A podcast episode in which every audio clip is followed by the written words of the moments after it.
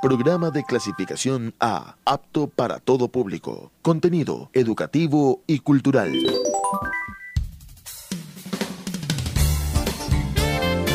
UCSG Radio presenta Artífices. Un espacio de diálogo cultural con los principales exponentes artísticos nacionales e internacionales. Conducción, Karina Galvez. Artífices en su dial 1190 AM. Bienvenidos.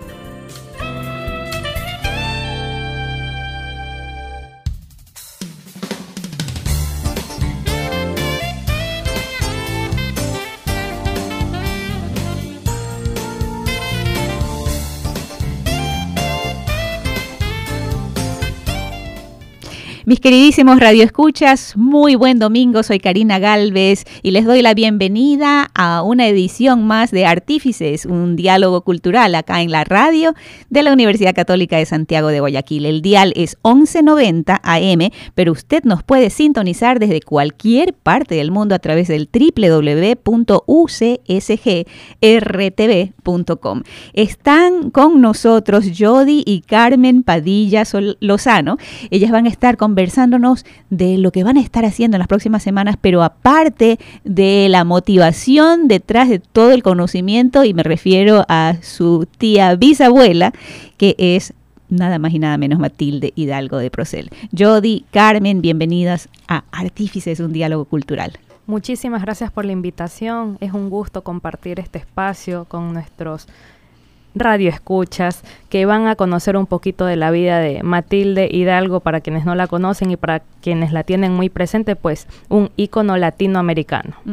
Efectivamente, cuéntanos un poquito entonces. A ver, bueno, un gusto estar aquí. Eh, precisamente, pues como bien indicó mi hermana, eh, el día de hoy vamos a compartir un poco acerca de nuestra tía bisabuela. Nosotras somos sobrinas bisnietas de ella y muchas de las cosas que realizamos son específicamente en honor e inspiradas en su vida. Un poco lo que también tenemos que rescatar es que eh, Matilde en este caso pues es del lado materno, por eso del lado lozano es que es nuestro familiar y precisamente nuestra madre desde muy joven, en lugar de contarnos cuentos de hadas, lo que ella hacía era contarnos la vida de esta mujer tan emblemática eh, que abrió puertas y caminos para las mujeres en el área específicamente de educación al inicio, luego también lideró nuestros derechos, en este caso pues de poder sufragar, de poder votar en una elección nacional. Ella se convierte en la primera mujer que sufragó en América Latina en el año 1924. Eh, ahí es cuando ya comienza pues otro tipo de historia ya para las mujeres, las conquistas que ella generó. Fue la primera bachiller de la República, también fue la primera mujer médica, la primera mujer que sufragó, como ya lo indiqué. También fue una mujer que trabajó también en beneficio de la sociedad. Eh, fue concejala y en el año 1941 se convierte en la primera congresista del Ecuador. Entonces, de esa manera, pues también vemos que incluso, pues, cómo las mujeres también pueden intervenir no solamente en roles académicos o profesionales, sino también por el bienestar de la nación. Eh, sin perjuicio de ser esposa. Exactamente porque hay personas que dicen, bueno, sí, claro, pero ella no tenía una vida familiar, pero no, de hecho sí, de, hecho sí había una vida familiar. Eso es muy importante porque justamente eso es lo que rescata Jenny Estrada, ¿no? Eh, comienza a relatar todas sus conquistas personales, profesionales, que finalmente terminan abriendo paso hacia esta idea del rol moderno de la mujer ecuatoriana, una mujer que no únicamente se podía desempeñar bien dentro del hogar, sino que también podía ser partícipe del desarrollo económico del país. Conozco una, un, pensador ecuatoriano eh, muy importante que dice justamente que cuando las mujeres triunfamos de alguna manera, eh, eh, terminamos, digamos, no te dijera que opacando, pero sí haciéndolo 100 veces mejor que lo haría un hombre, y esto lo dice un hombre, ¿no? Porque los retos y las dificultades son mucho más grandes. Eh, de hecho, en algún momento llegó algo por internet que decía, eh, era casi que, una, eh, digamos, era tratar de, era casi que una adivinanza, ¿no? Y entonces te decía algo que un médico ni sé qué era, y claro, tú no sabías porque pensabas que el médico era hombre, pero el resultado de la adivinanza, si lo pensabas como que el médico es mujer, entonces era fácil. Pero es que muchas veces cuando decimos eh, el jefe de tal lugar, estamos refiriéndonos a una mujer y a veces eh, mentalmente no, no lo asumimos así. Sí, hay muchas cosas que limitan el desarrollo de la mujer en los distintos ámbitos, porque como tú bien dices, hay una parte del lenguaje que manejamos. Cuando hablamos de una mujer líder, nos olvidamos de que le debemos decir lideresa. Hablamos de líder, de líder en términos masculino, pero nos olvidamos de la parte femenina. Y es verdad lo que tú comentas. Yo soy facilitadora de Google, doy una charla, un workshop en donde se trata de promover a las mujeres y hombres a compartir espacios y que ellos no sientan de que posiblemente una persona es parte de una minoría, que es lo que nos sucede a las mujeres. Llegamos a ciertos ámbitos en donde nos encontramos muy solas y pensamos que somos minorías y nos retraemos y comenzamos a sentir mucha presión nos comenzamos a exigir el doble, el triple, y esto termina afectando finalmente la ocupación de puestos de liderazgos para la mujer. Hay estudios de Google que nos han brindado a los facilitadores, somos cerca de 2.000 a nivel mundial, que comenzamos a hablar sobre la idea de que si una mujer deja de exigirse tanto, ella deja de pensar ella debería comenzar a pensar, perdón, en ocupar un puesto de liderazgo. Hay una estadística que dice que el hombre cuando cumple con el 60% de los requisitos para ser eh, promovido, aplica a ese puesto porque se siente listo, mientras que la mujer espera cumplir con el 100% de los requisitos para recién para recién sentirse lista. ¿Sabes el otro asunto? Y este de aquí tal vez eh, sea algo medio explosivo incluso de conversarlo en radio. Eh, conozco una persona muy querida que se hizo cambio de sexo. Ella era mujer, ahora es hombre, eh, y su, su esposa porque esto no es en este país, esto es en otro lado, pero su esposa y él trabajan en el mismo lugar. Eh, cuando él empezó a trabajar en ese lugar, eh, ya empezó como hombre. Pero las subalternas le dan a él más poder que a la esposa, que es supervisora, porque él es hombre. O sea, entonces me dice, Karina, créeme que es, de locura, porque me llaman a mí a quejarse de mi esposa, que es supervisora mía y supervisora de ellas, porque quieren eh, estas mujeres que están bajo nuestra, nuestro, digamos, organizacionalmente, eh, abajo nuestro, ven en mí el hombre que va a tomar la decisión, ¿no? Y es, es, interesantísimo porque, claro, él lo puede ver desde el punto de vista de, de, ser mujer y ser, hombre, no es una cosa de locura. Entonces, a veces tenemos que darnos cuenta que también el entorno, incluso el entorno femenino, es el que hace bajar un poquito eh, la fuerza de, jerarquía de una mujer. Pero parece mentira, tenemos que eh, parar un ratito porque ya nos toca el corte, pero ya regresamos, no se vaya muy lejos, estamos conversando con Carmen y con Jody Padilla Lozano acerca de la mujer, acerca de Matilde Hidalgo de Procel y acerca de sus metas, sus retos y sus proyectos. Ya regresamos. Enseguida volvemos con más de Artífices.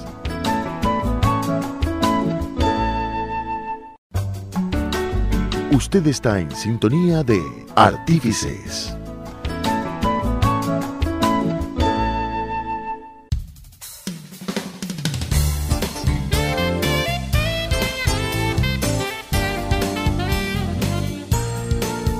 Gracias por seguir en nuestra sintonía. Soy Karina Galvez y esto es Artífices, un diálogo cultural. Estamos conversando con Carmen y con Jody Padilla Lozano de muchísimas cosas. De hecho, ya están súper invitadas para otro domingo que vengan a conversar porque resulta que se nos va tan rápido el tiempo cuando estamos juntos.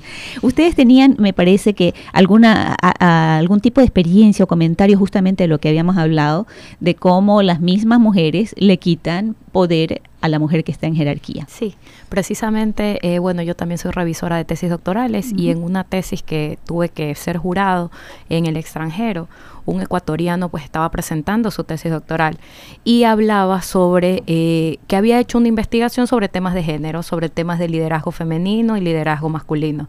Y se topaba que en educaciones, en, educa en universidades de educación superior, en la sierra precisamente, había revisado que cuando las facultades eran lideradas por mujeres, las mismas mujeres le otorgaban más aprecio a los varones que eran especialistas en las ramas en las que ellas se suponían tenían que dirigir.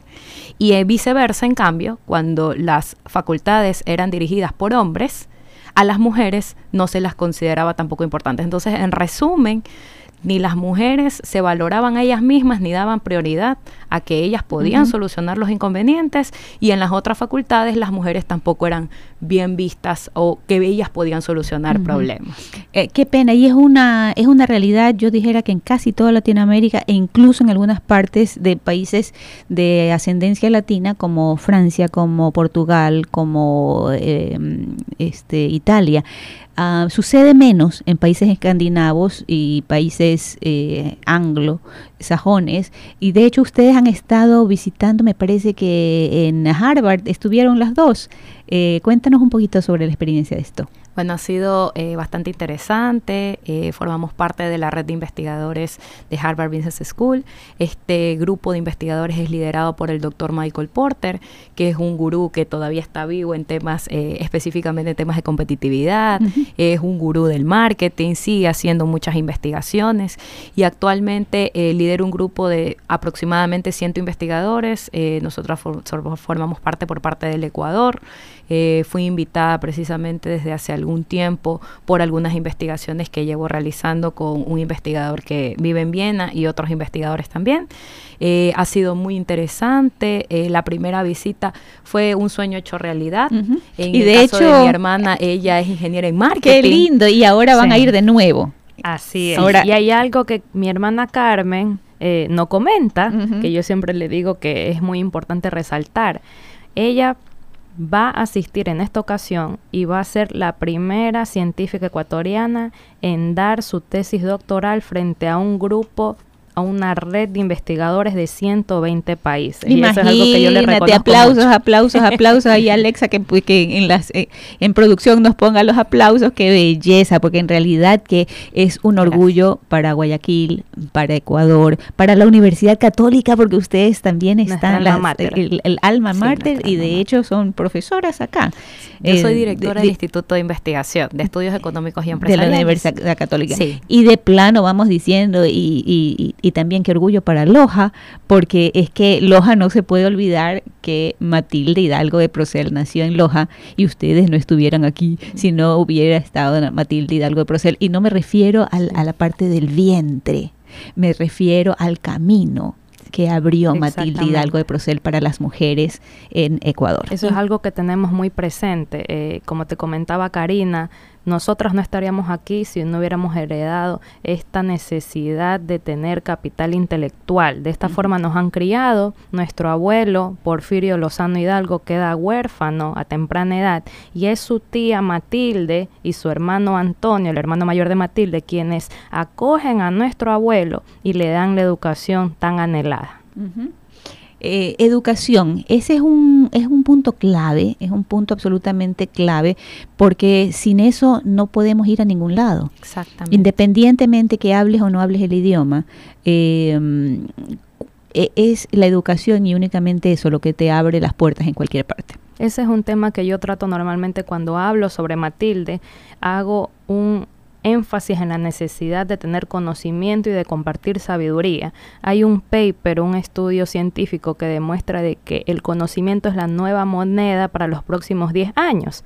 ¿Por qué? Porque nosotros necesitamos tener cosas en común, como tanto hemos encontrado contigo, Karina, con tantas personas que se sienten conmovidas con nuestra historia de mantener vivo el legado de Matilde. Y es finalmente este compartir de conocimientos los que nos abre este espacio de crear una red de contactos, una red de unión femenina y de soporte para nuestro desarrollo profesional. Absolutamente. Estamos conversando con Carmen y con Jody Padilla Lozano aquí en Artífices, un diálogo cultural en la radio de la Universidad Católica este domingo. ¿Cuáles son los proyectos, Jody o Carmen, para el 2020? Tenemos algunos proyectos, tenemos algunos eh, viajes de investigación planificados, vamos a posiblemente participar en un congreso en Praga, vamos a hablar sobre la situación de Guayaquil. Hemos sido, en este caso, justamente hoy he recibido un correo de que me van a condecorar como líder ícono por el tema de Matilde en Egipto. Va a haber un encuentro mundial de Women Economic Forum en donde estaríamos participando el próximo Eso es para el 2020. qué maravilla, qué absolutamente maravilla. Este Praga es un lugar maravilloso. Estuve ahí eh, presentando uno de mis últimos libros eh, y la verdad es que divino. Eh, el libro fue presentado en un barco a, bordo del, del río Moldova, creo que se dice en español, y Moldava se dice en inglés o algo así. Eh, nunca me acuerdo cuál es cuál. Pero en todo caso, gusto, ¿eh? este, eh, y de ahí saco la idea de que por favor hagamos algún asunto cultural en nuestro río Guayas. Les va a fascinar Praga y qué lindo que lleven la historia de Matilde Hidalgo de Procel también a Egipto. Eh, me parece pero hay, Hay distintos espacios que nos han abierto oportunidad para hablar de Matilde. Como te comentaba, mire, hemos tenido esta experiencia de, de acercarnos un poco a la NASA. Eh, con el emprendimiento que yo tengo también hago énfasis en realidad aumentada y fui premiada en una competencia global por Girls in Tech San Francisco. Asistí por allá. Qué belleza. Entonces es, es impresionante cómo, cómo eh, de alguna manera esta historia de Matilde toca y no solamente a las mujeres, también a los hombres, a los niños, a, los, a, otros países, porque es algo que traducido a cualquier idioma es una historia que llega. Es una historia de superación. La historia, y una historia que también tiene mucho que ver. La tatarabuela de ustedes, porque si la madre de Matilde le hubiera dicho, no, no, no, no, niñito, usted se queda en su casa, ¿no? Pero acá ella también se puso muy fuerte en el sentido de apoyar a su hija a que estudie medicina, bueno, primero a que se gradúe de bachiller, pues, para empezar, ¿no? Eh, que estudie medicina y de hecho tuvo que sufrir el hecho de que ni siquiera podía entrar a la iglesia, porque en la iglesia católica eh, entre paréntesis, sin perjuicio de nada con nuestros católicos en esta universidad católica, pero eh, históricamente eh, sucedió que el cura de la iglesia en Loja no permitió a tu tatarabuela entrar a la iglesia, tenía que escuchar misa afuera. Incluso por el hecho la, la insignia de hija de María. Imagínate, por, por el hecho de, de, apoyar a su hija a estudiar y a graduarse, algo que nos parece pero insólito ahora. Eh, Jody, Carmen, ¿cuál sería el mensaje para nuestros radioescuchas de parte de ustedes? Vamos, por aquí les habla Jody. Eh, mi mensaje es de que nosotros, si queremos ser ejemplo, si queremos liderar, debemos de siempre estar bien armados con nuestros valores bien puestos, saber de dónde venimos, porque muchas veces no tenemos esta curiosidad de saber los logros de nuestros antepasados, que estoy segura que todos aquí tenemos eh, logros destacados de nuestros antepasados, conocimiento de sus raíces, de lo que les apasiona. Yo creo que si nosotros nos aferramos a mantener la memoria, el legado de una persona y de continuar por el buen camino, llegaremos muy lejos. Perfecto. Precisamente con educación educación y con valores, eso es lo primordial. Una de las cosas que siempre eh, nuestros padres nos han indicado es de que si hoy llegara a haber un terremoto o llegara a haber un cataclismo y todo lo material se acabara, lo único con lo que vas a poder empezar es con tu tenacidad, con tu inteligencia y también con la resiliencia. Aceptar que todas las cosas en la vida pasan por algo y hay que ver por qué sucedieron, cómo podemos mejorar, qué experiencia podemos extraer. Entonces, en nuestro caso nos hemos enfocado mucho en la parte de la educación también y eso también es lo que un poco rescatamos y queremos también que la mayoría de personas puedan salir de cualquier tipo de inconveniente por medio de ella. Qué bello, un lindísimo mensaje de Carmen y de Jody Padilla Lozano y en cierta manera de Matilde Hidalgo de Procel en este domingo en Artífices, un diálogo cultural. Por mi parte me despido, gracias Jody, gracias Carmen, gracias por ahí a la tía bisabuela Matilde que nos está escuchando, quién sabe de dónde, ah, y a nuestros queridísimos radioescuchas que están con nosotros domingo a domingo desde sus casas, a veces desde sus trabajos. Les agradezco por su sintonía y los espero pero la próxima semana, en domingo, acá en Artífices, un diálogo cultural. Hasta la próxima. UCSG Radio presentó Artífices, un espacio de diálogo cultural con los principales exponentes artísticos nacionales e internacionales. Conducción, Karina Galvez. Producción general, Denise Gonzaga Landín. Edición y controles, Alexandra Lamilla. Artífices, en su dial 1190 AM. Hasta la próxima.